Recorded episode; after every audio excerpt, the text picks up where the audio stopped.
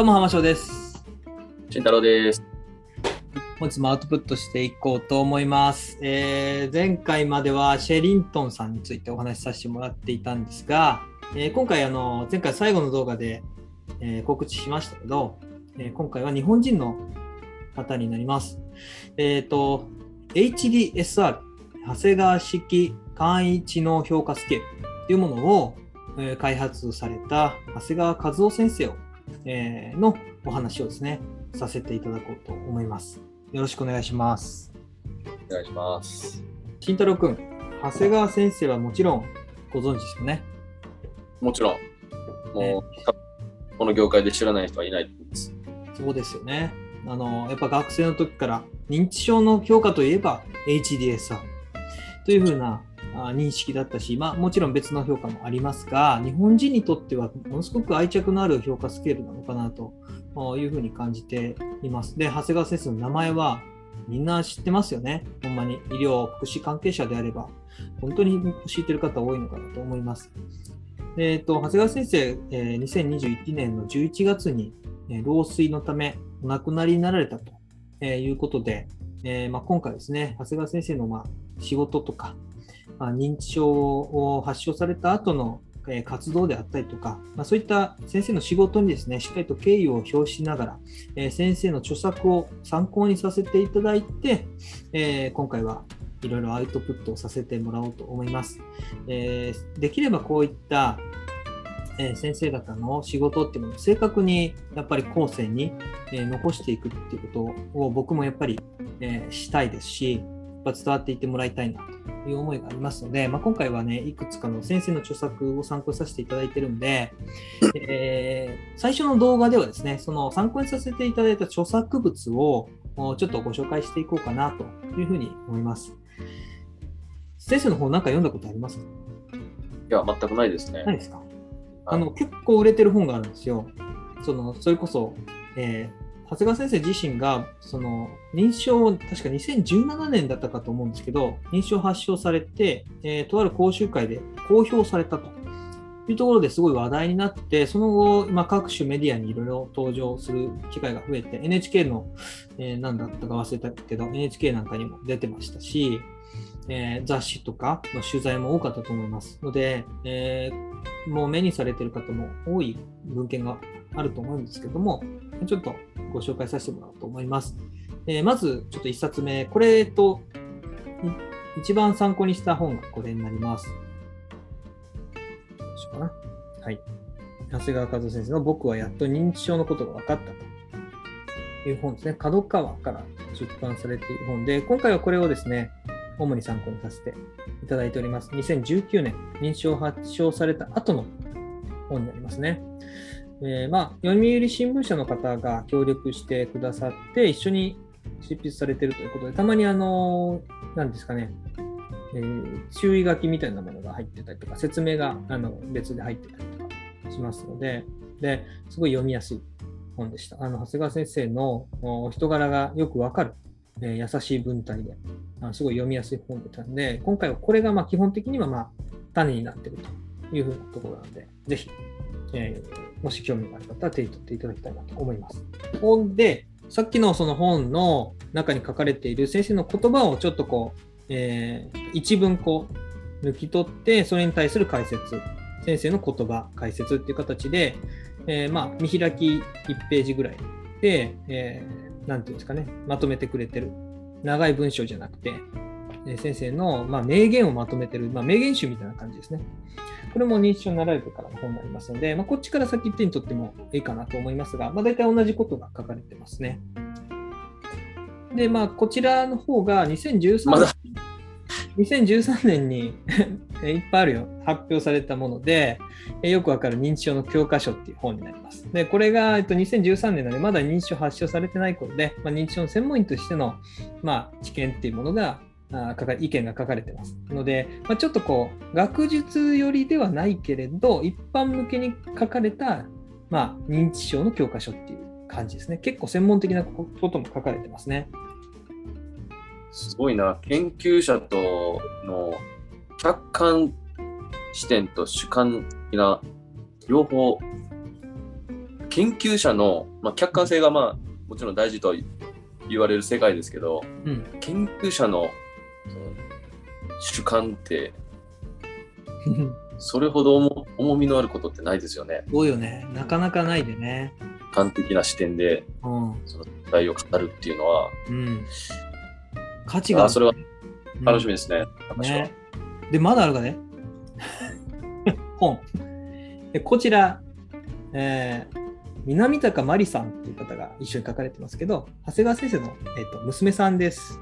えーお父さんと娘さんのお認知症日記ということで、娘さん視点で、えー父親である長谷川先生を見たあいうような本になります。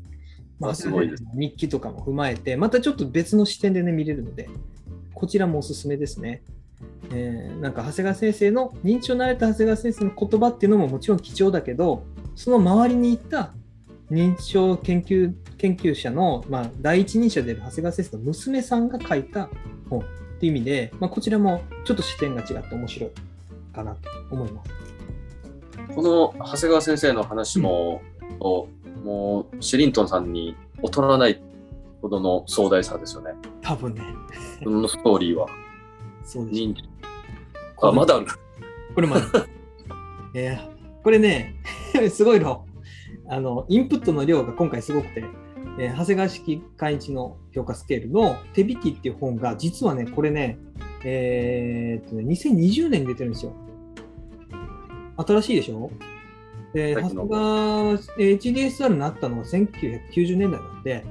それから言うとだいぶ経ってるんだけど、なんかやっぱりこう厳密なところが間違って使われてたりするっていうところをやっぱり、えー危惧してたということなので、まあ、そういった意味で、まあ、協力者の方、加藤先生とかと一緒にこういう手引き書を出されて正しいやり方、こうですよってことをね、2020年に作ってますね。まあこういった本もあります。これとまた HDSR に対関するアウトプットまた別でしますので、その時にちょっとね、参考にしたいと思います。ごめんね、もう一つあるが、えーこれ、パーソンセンタードケア。これ、長谷川先生の著作じゃないですが、長谷川先生が、えー認知症ケアに関わる上でとても大事にしていた、えー考え方としてね、パーソンセンタードケアというものがあります。でこれについて今回、えーしっかりとお話しすることはないんですけど、今回シリーズではないですが、またあのブルーンストロームの回みたいに、え僕が一人で、え勉強して、スライドをご提示しながら、パーソンセンタードケアというものに関してはね、しっかりとお話しさせてもらおうと思いますので、こちらも参考に、えーさせていただいております。この6冊が今回の参考文献になります。です。はい。ということで、えーまあ、お話しさせてもらおうと思うんですけど、まあ、先生の著作物非常に多くて、えっと、遡れば、本当に1990年代とか、えー2000年代にも、えー多くの著作を出されてますが、まあ、今回やっぱり認知症になられた、認知症研究者の第一人者ということで、やっぱりそこがやっぱりすごい重要なところかなと思うので、まあ、この最初に紹介したやつですね、認知症になられた後に書かれた本が、まあ、主に、えー参考にさせていただいてますのでね、えーそういうことでよろしくお願いします。はい、そしたら始めていこうと思うんですが、まあ、最初はあの簡単にですね、えーとまあ、大雑把な概要に触れたいと思います。えー読売新聞社の方とですね、えーこう執筆されている本があるんですが、まあ、その方が、えー後書きに書かれてたことなんですけど、まあ、長谷川先生のことを、まあ、地方会の、まあ、地方ってあの認知症の前の故障ですよね。今使わないですけど、まあ、書かれてるんで、そのままちょっと使わせてもらいますが、地方会の、えー長嶋茂雄みたいな人だよっていう風な感じで、先輩記者から教えられたっていうことを、えー書かれてるんですね、後書きのとこに。まあ、それだけ、レジェンドと、認知症研究者の中でのレジェンドという風なあ立ち位置の方なんですね。まあ、そんな方がですね、2017年に認知症になったと。えー神奈川県のとある講習会で、えー認知症の専門医として呼ばれていったところで、実は僕は認知症なんですよって言ったらしいんですよ。えさらっとーうん、で、まあ、唐突になんかこう自分でも思ってなかったけど自分でも唐突に出ちゃったみたいな感じなんですね。でまあその先生が発症された認知症についてまた後に話していきますが、まあ、そういうふうなことで2017年、はい公表されたということだったんですね。まあ、それだけでもなんか、えー、多分社会的には結構すごいインパクトがある出来事かなと、うん、うん、思うんですけどね。うん、で、今回は認知症が自覚されてからですね、うん、感じたこととか、どういうことを伝えたいかっていうことをね、えー、お話しさせてもらおうと思うんですが、まあ、最初なんで、ちょっと簡単に、えー、項目だけお話ししようと思うんですが、まず認知症ってやっぱ誰でもなる可能性があるよっていうことなんですよね。えっ、ー、と、高齢化社会ですから、え高齢化が進むにつれて、認知症の人口って増えますよね。認知症の最大のリスクファクターって加齢だってやっぱり言われてるんですよね。あの高齢になっていくっていう年を重ねるっていうことが、えー、最も高いリスクファクターとして言われてると、えー、いうことなので誰でもなっちゃうんだよっていうことを伝えたい。それ一つ。そして二つ目としては認知症になってもやっぱり人間であるということは変わらない。で自分がそれを実感として持ってるっていうんですよね。その認知症になった後もあ僕は僕だっていう感覚があって昨日から今日へとやっぱり世界っていうのはえー、ずっと自分自身は連続してるし、えー、症状が進行してくるとやっぱり今しか分からなくなってくるんだけど同じ人間であることには変わりないっていう感覚がある。でそういうことをまずしっかり伝えたい。そして3点目としてこれは人生100年時代って言われている今現在だからこそ社会全体、えー、誰も誰しもがやっぱ向き合っていかないといけない病気の一つなんだっていうことですね。そして最後に、えー、認知症になっても、ある程度、ま、程度によるかもしれないですけどね、けど、ある程度普通の生活を送ることができますよ。そういうことが大切なんだよっていうことを言ってます。まあ、それにはやっぱり周りの理解だったりとか、えー、ケアっていうのが当然必要になってくるんですが、えー、そういうふうな生活を送っていくことが認知症ケアにおいて非常に重要なんだよ。で、そういうことに対する正しい知識をえー、こういった講演とか書籍を通じて、え、伝えたいっていうのが長谷川先生の思いなんですよね。認知症っていうのは基本的に脳の気質的な障害で認知機能が低下している状態なんですが、まあ、その本質、その本質はそういった症状によって、えー、周りから例えば今までと同じような扱いをされなかったりとか、えー、今までと同じ、今まで当然できていたことが急にできなくなったりとか、えー、っていうことが本質であって、長谷川先生は認知症の本質っていうものを暮らしの障害だっていうふうに言ってるんですよね。その暮らしがうまくできなくなる障害だ。そういうふうに認知症を捉えて難しく考えずに暮らしの障害であるっていうふうに考えてどういうふうにケアをしていけばその方の暮らしっていうものが安全に、えー、心理的にもえー、安全性が脅かせれるようなことがなくできるのかっていうことを考えるのが認知症ケアですよっていうことをお伝えしてくれています。で、今回のシリーズでは、えー、そういったところですね、えー、長谷川先生の歩みとともにお話ししていきたいなと、え思っております。はい。そうですね、次回から、まあ、詳細を語っていこうと思うんですけど、はい、こんな感じです。よろしくお願いします。どうですか？いや、その暮らしの障害っていう表現も初めて聞いたんですけど、まあ、確かになと思って、あの、今までの生活がなかなかね、あの、それまでの生活がうまくいかないっていうだけで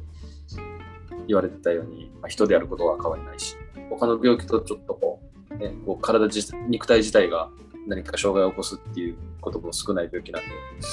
周りとの関わり方っていうのが早期から大事になってくるような疾患ですよね。まあ、ちょっとそういったところがうまく伝えれたらいいな。まあ、長谷川先生から学んだことをですね、長谷川先生の、えー、歩みとともにお伝えしていこうと思います。はい。えー、今回は以上になります。ありがとうございました。ありがとうございました。